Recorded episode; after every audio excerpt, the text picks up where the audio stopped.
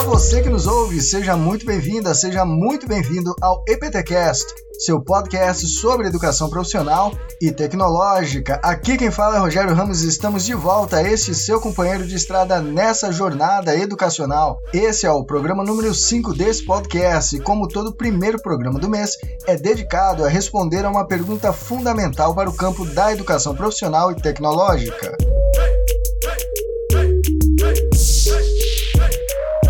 Certamente você já fez, ou pelo menos já ouviu essa pergunta: o que é ciência? E quando se é novo, ou pelo menos quando se era novo há um tempo atrás, ao ouvir essa pergunta, se desenvolvia na mente o ambiente de um laboratório com tubos de ensaio, gases e líquidos e uma lousa cheia de símbolos matemáticos. E hoje se você faz essa pergunta, sobretudo a um adolescente, o ambiente que vai se formar na mente provavelmente terá muitos computadores, hologramas e um display cheio de símbolos matemáticos.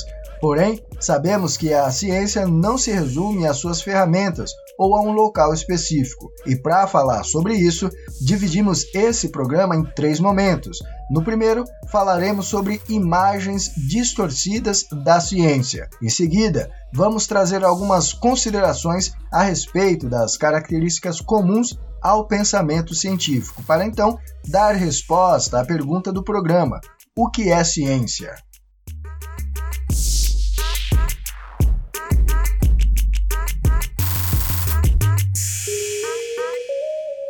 Ao final deste programa, não se esqueça de dizer para todo mundo que a educação profissional e tecnológica agora tem espaço na Podosfera. Para isso, interaja com a gente no Twitter ou no Instagram. É só digitar EPTcast e pronto. Dê as suas sugestões, as suas opiniões e, é claro, compartilhe esse podcast para que ele possa chegar a mais pessoas. Agora, vamos começar!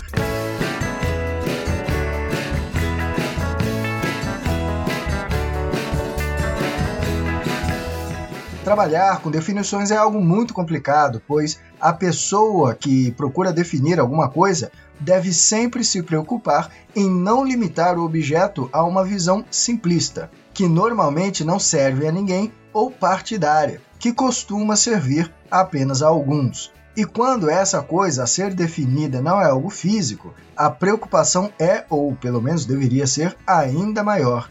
Se você fizer essa pergunta a alguém, o que é ciência, a pessoa irá dizer algo mais ou menos do tipo: Ciência é um conjunto de regras que seguimos para testar ideias.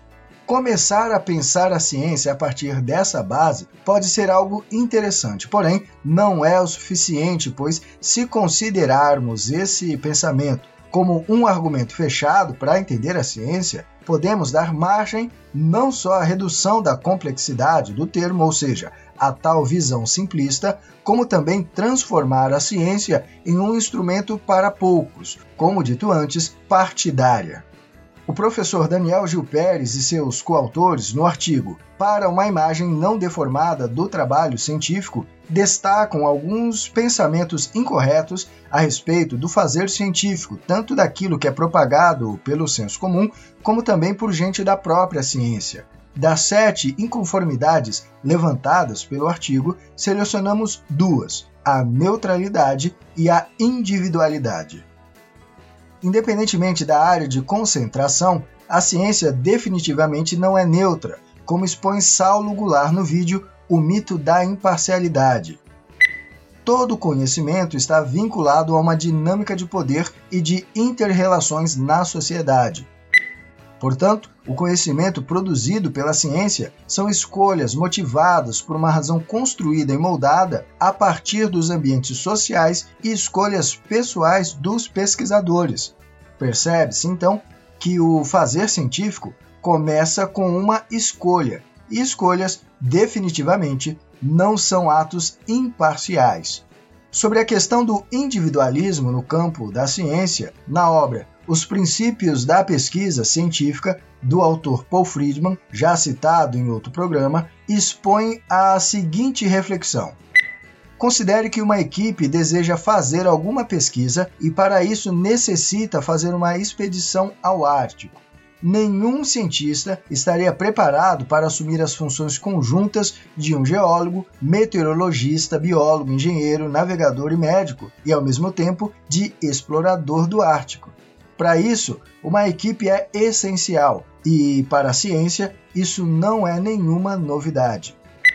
Ou seja, desde que se queira que os resultados sejam relevantes, fazer ciência requer não apenas um coletivo, mas sim um coletivo multidisciplinar, como nos mostra o trabalho Observação de uma nova partícula na busca de bóson de Higgs, que conta com 2.932 autores. É claro, dentro daquilo que conhecemos, esse exemplo nos serve como uma exceção em todos os sentidos. Porém, o trabalho conjunto para o exercício da ciência é de fato uma regra.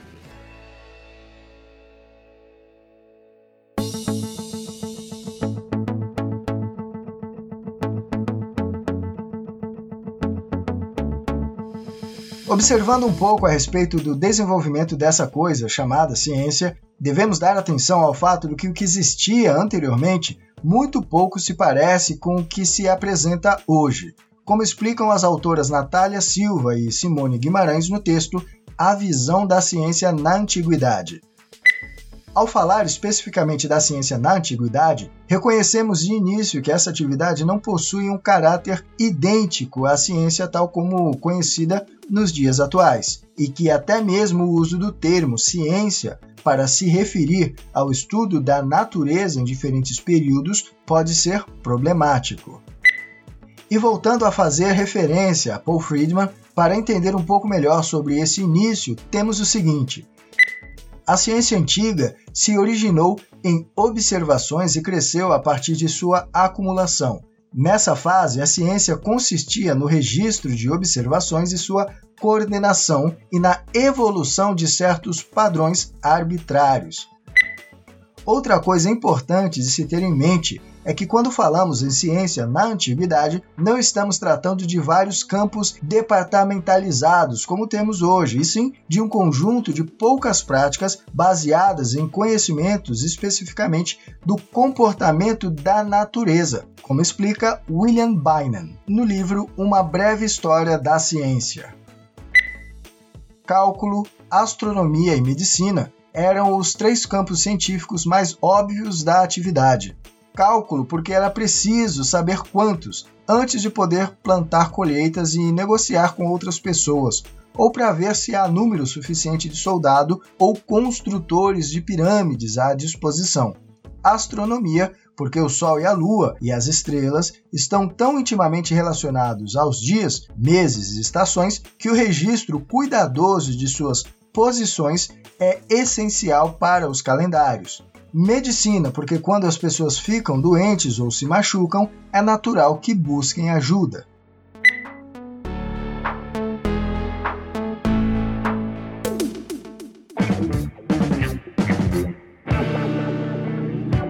Natureza. Essa é a palavra que impulsiona e ao mesmo tempo limita as ações da ciência, seja essa a ciência praticada em dias atuais ou não, porque esse é o seu campo de atuação, o mundo natural. E de acordo com o projeto do Museu de Paleontologia da Universidade do Estado da Califórnia, já citado em outro programa, o Understanding Science, o termo natural se refere a tudo que existe, independentemente de ter sido produzido pela mão humana ou não. Isso inclui a matéria, as forças que agem sobre a matéria, a energia, os elementos do mundo biológico, os seres humanos, a sociedade humana e os produtos dessa sociedade.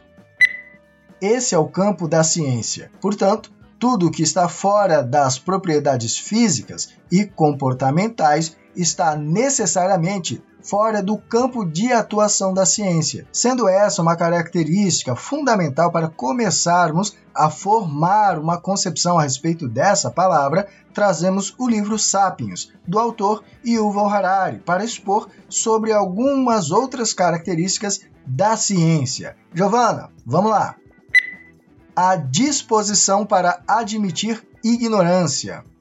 A ciência moderna se baseia na sentença latina ignoramos, nós não sabemos. Presume que não sabemos tudo, O que ainda é mais crucial, aceita que as coisas que achamos que sabemos podem se mostrar equivocadas à medida que adquirimos mais conhecimento. Nenhum conceito, ideia ou teoria é sagrado e inquestionável. O lugar central da observação e da matemática.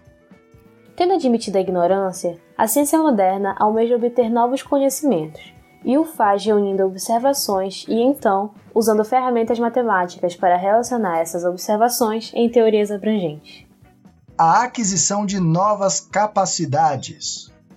A ciência moderna não se contenta em criar teorias, usa essas teorias para adquirir novas capacidades e, em particular, para desenvolver novas tecnologias. Falando agora especificamente do campo da educação profissional e tecnológica, sobre a questão dos resultados da ciência nessa área, ou seja, os conhecimentos gerados por meio da pesquisa científica, o professor Dante Henrique Moura, em aula inaugural no programa de pós-graduação em Educação Profissional e Tecnológica no Instituto Federal de Goiás em 2017, expôs o seguinte: Conhecimento se produz por meio de pesquisa e pesquisa se realiza nos grupos de pesquisa. Portanto, é fundamental estruturar e fortalecer os grupos de pesquisa e que professores e estudantes participem efetivamente desses grupos de pesquisa, das ações desses grupos de pesquisa. Essa penso que é uma ação estruturante fundamental. E para o desenvolvimento dessa prática, o professor continua.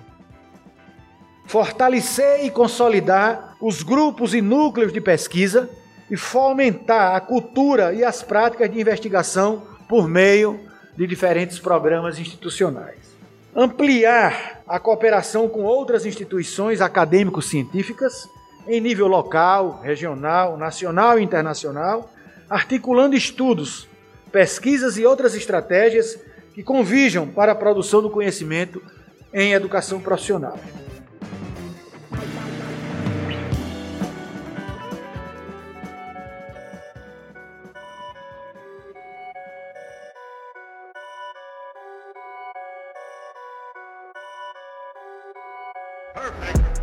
Ao longo da história humana, as pessoas desenvolveram ideias a respeito da natureza e das sociedades. Como fazer melhor a partir do que se tem, como viver melhor a partir do que se é. Essas ideias permitiram às gerações futuras alcançar uma compreensão acerca desses fenômenos de modo mais abrangente, e os meios usados para desenvolver esses imperativos são maneiras particulares da observação, do pensamento, em alguns casos, do experimento e da validação. Essas maneiras representam um aspecto fundamental do que se conhece hoje como ciência, Desse modo, podemos dizer que a ciência é um processo contínuo de desenvolvimento das atividades humanas, com vistas à produção de conhecimento necessário à melhor adaptação da espécie humana na Terra. Contudo, por mais que a ciência produza, não devemos esquecer: a ciência é, antes de tudo, um produto social.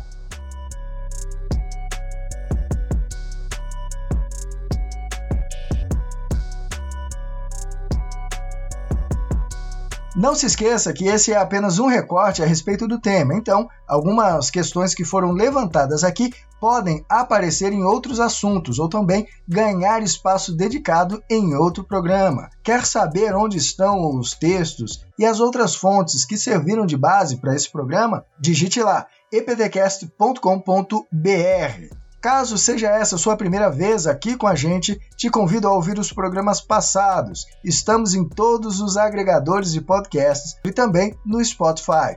Peço também a você que nos ouve, compartilhe esse programa com as pessoas que você acredita que esse conteúdo possa ajudar. Um forte abraço e boa caminhada!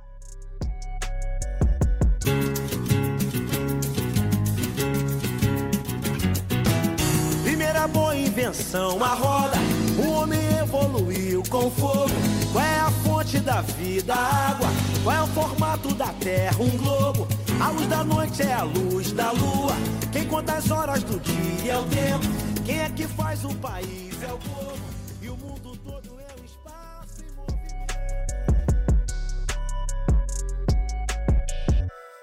EPTcast, seu podcast sobre educação profissional e tecnológica.